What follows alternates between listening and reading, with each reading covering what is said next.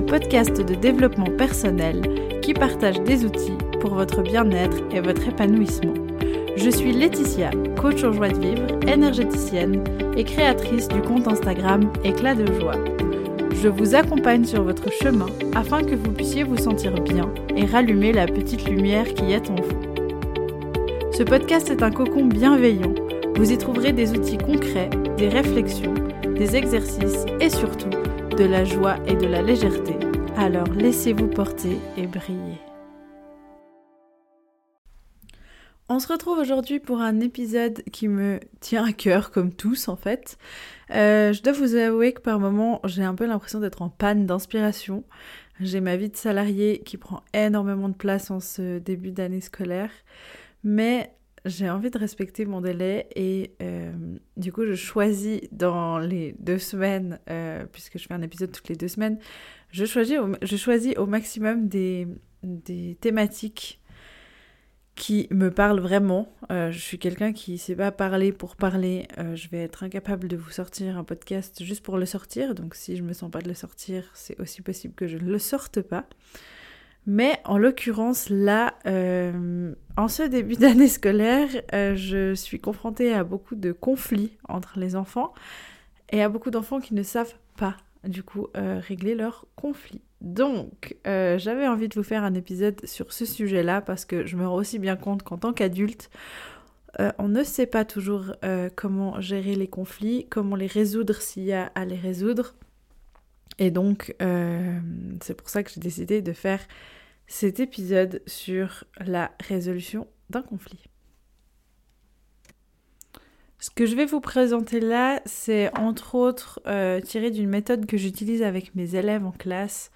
Parce que oui, j'apprends à mes élèves dès, leur plus jeune âge, des 8 ans, à résoudre leurs conflits euh, de manière pacifique en classe. Donc, euh, je vais principalement parler, euh, enfin tout, tout, ce dont je parle vient euh, de la méthode vers le Pacifique qui est adaptée aux enfants euh, de 4 à 12, 15 ans.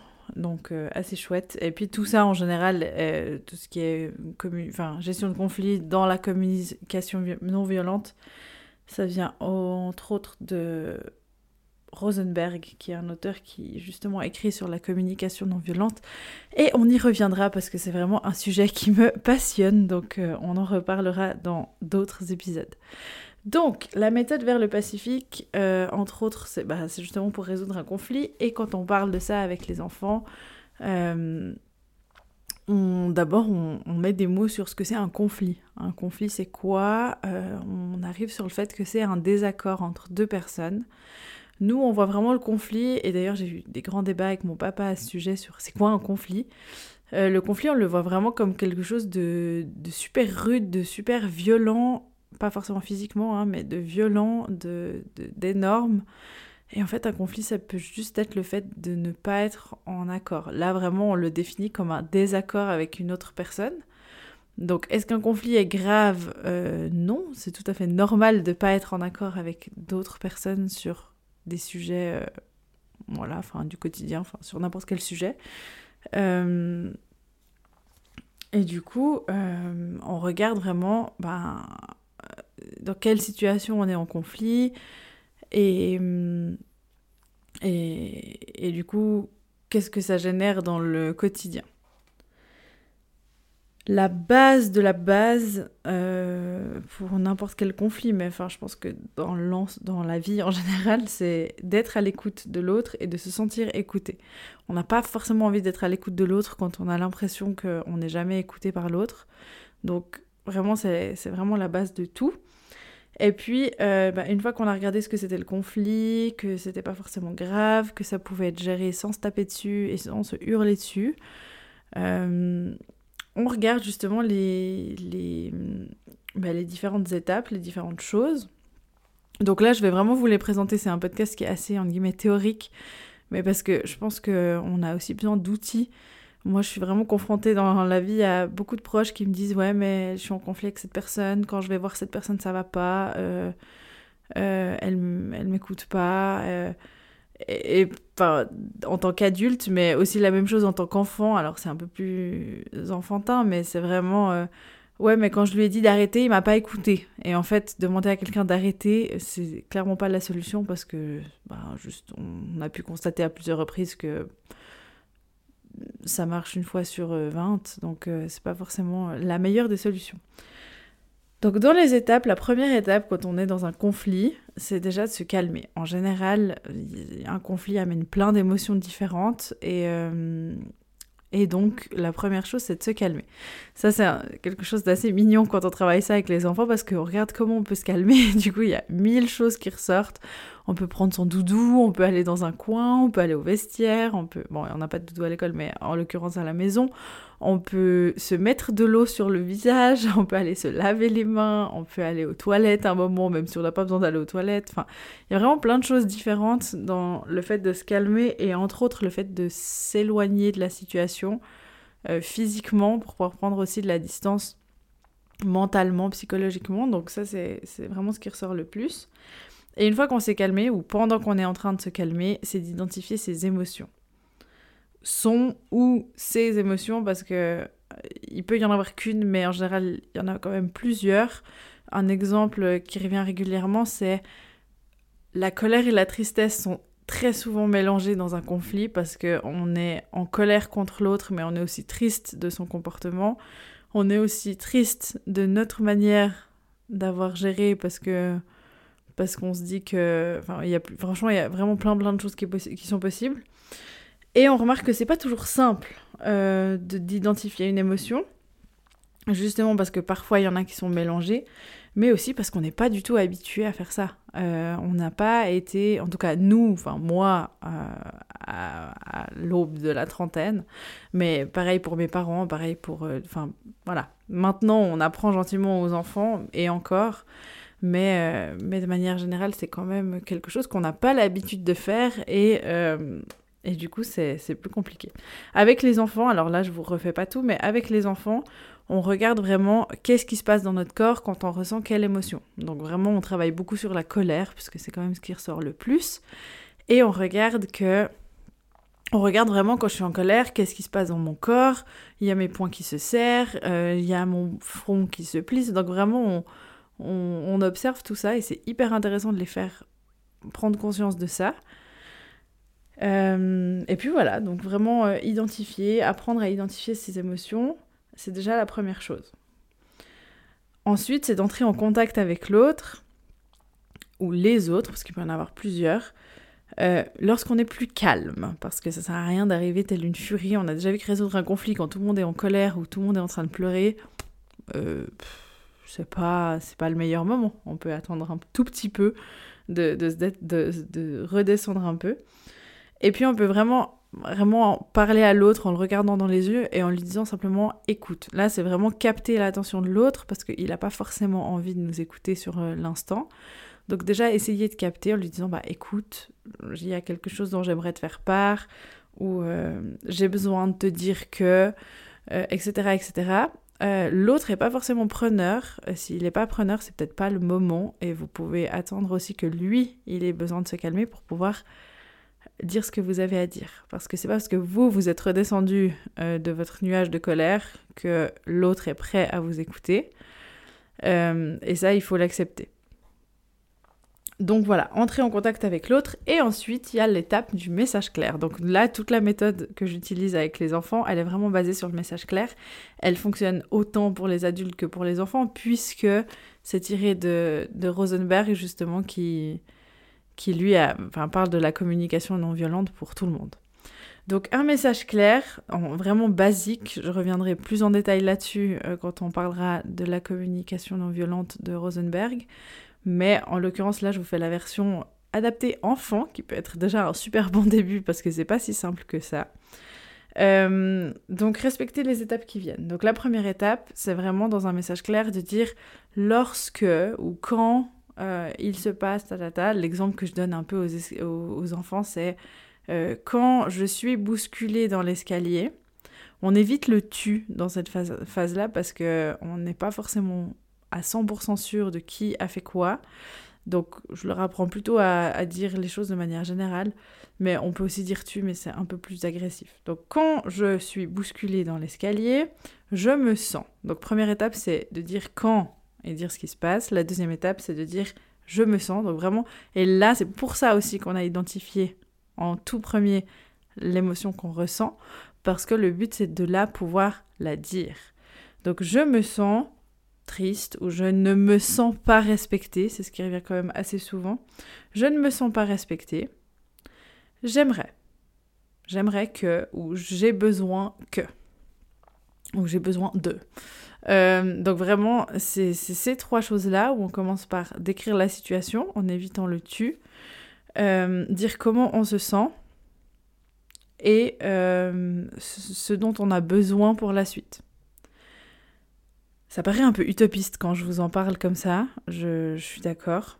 Mais en réalité, euh, moi j'ai testé ça et vraiment je me suis retrouvée face à des adultes où je les reconnaissais pas en face de moi. Ils étaient vraiment à l'écoute de ce que j'étais en train de dire et j'étais vraiment en mode mais qu'est-ce qui se passe? C'est qui, qui est cette personne? Je m'attendais à ce qu'elle soit en confrontation avec moi et en fait pas du tout. Comme je vous disais, c'est pas un exercice qui est simple à faire, mais Franchement, il vaut le coup d'être tenté, même dans des toutes petites situations.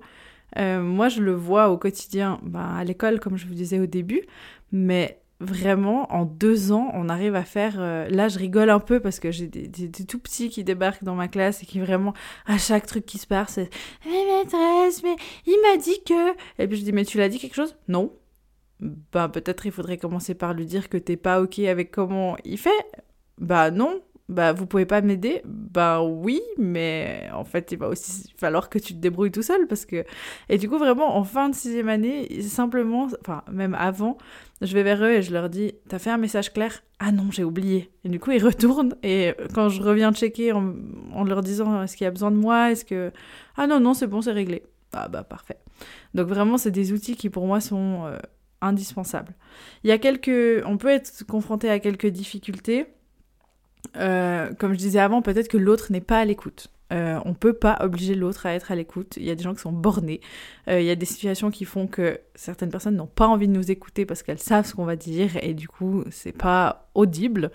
Mais en l'occurrence, euh, bah voilà, c'est une difficulté. Il faut l'accepter et puis il faut aussi. Enfin, je pense qu'il y a aussi à se poser des questions. Sur bah, finalement l'autre en face, il n'est pas du tout collaborant et il n'est pas apte à écouter ce que j'ai à dire même après une semaine, euh, qu'est-ce que je fais de cette relation-là? Une autre difficulté, c'est des fois de ne pas oser euh, dire ce qu'on a à dire. Il y a cette gêne, il y a cette peur de perdre l'autre, il, y a, plein de choses qui peuvent entrer en, jeu, mais vraiment cette peur, bah voilà, elle peut être présente. Après, j'ai envie de vous dire, euh, il va rien se passer de grave et franchement, vous allez plutôt être étonné en bien. Moi, je me souviens d'une situation avec mon ex-copain où vraiment je venais de découvrir la communication non violente euh, en cours à la HEP. Et je me suis dit, mais il y a un truc sur lequel on est vraiment en, gros désaccord, je vais tenter la communication non violente. Et vraiment, j'avais mis, mis un message sur le groupe de, mes copines de, de la HEP, vraiment en disant, c'est magique ce truc. J'étais arrivée, j'avais fait tout ce qui était écrit dans le livre, j'avais fait mon petit message clair. Et vraiment, j'étais en face me disant, mais mais qui est cette personne? Je ne la reconnais pas. Il avait été hyper bienveillant, hyper... Alors que normalement c'était une situation où je savais que ça partait en cacahuète parce qu'on n'était pas d'accord. Et là, vraiment j'étais choquée. Donc vraiment, attendez-vous euh, à ce que ce soit vraiment plus cool que ce que... Enfin, vous avez plein de peurs que vous créez à l'idée de faire un message clair, mais en fait c'est vraiment pas si compliqué que ça. Euh, et puis, bah, qu'est-ce que j'ai appris avec cette méthode? Parce que j'ai quand même appris pas mal de choses avec le fait de résoudre un, conflit de cette manière-là, avec la communication non violente, c'est vraiment qu'un conflit, ça peut être résolu et discuté dans le calme. Pour moi, un conflit, c'était forcément un truc énorme, euh, limite avec un feu au milieu qui, qui, brûlait tout le monde. Enfin, je voyais vraiment le conflit comme un truc hyper grave et gros euh, et compliqué. Et en fait, ça peut vraiment être simple et résolu en cinq minutes euh, du moment où on est calme dans cette situation. Et puis, euh, ce que j'ai appris aussi, c'est à exprimer les émotions. Euh, enfin, c'est quand même rare, on ne nous a pas appris à dire euh, là, je me sens en colère, j'ai besoin d'espace, laisse-moi de l'espace. C'est pas quelque chose qu'on a appris à faire parce que la colère, elle n'est pas acceptée, entre autres, dans notre société. Donc, du coup, si on est en colère, il faut qu'on le soit, mais chez nous, tout seul, et que ça impacte personne. Donc, vraiment, là, le fait d'exprimer ses émotions, ça crée un lien avec l'autre parce que sincèrement, pour toutes les situations que j'ai vécues, on a rarement quelqu'un qui explose de rire quand vous arrivez vers lui et que vous lui dites je me sens vraiment triste parce que là il s'est passé ça, ça, ça et que j'aimerais vraiment qu'à l'avenir ça se reproduise pas. On a rarement quelqu'un qui explose de rire en face. Ou alors c'est nerveux, mais euh, ou alors faut vous poser des questions sur les relations que vous avez parce que voilà. Euh, donc oui, exprimer son émotion, ça rend vulnérable. On a déjà, il y a déjà un épisode qui, a été fait là-dessus. Mais notre vulnérabilité, dans ce cas-là, c'est pas une vulnérabilité euh, sur laquelle en général les gens s'appuient pour, euh, pour nous détruire. C'est plutôt une vulnérabilité qui va justement créer un lien avec l'autre pour pouvoir discuter et aller un peu de l'avant. Voilà, c'est un épisode que je voilà, j'ai beaucoup parlé, j'ai parlé vite.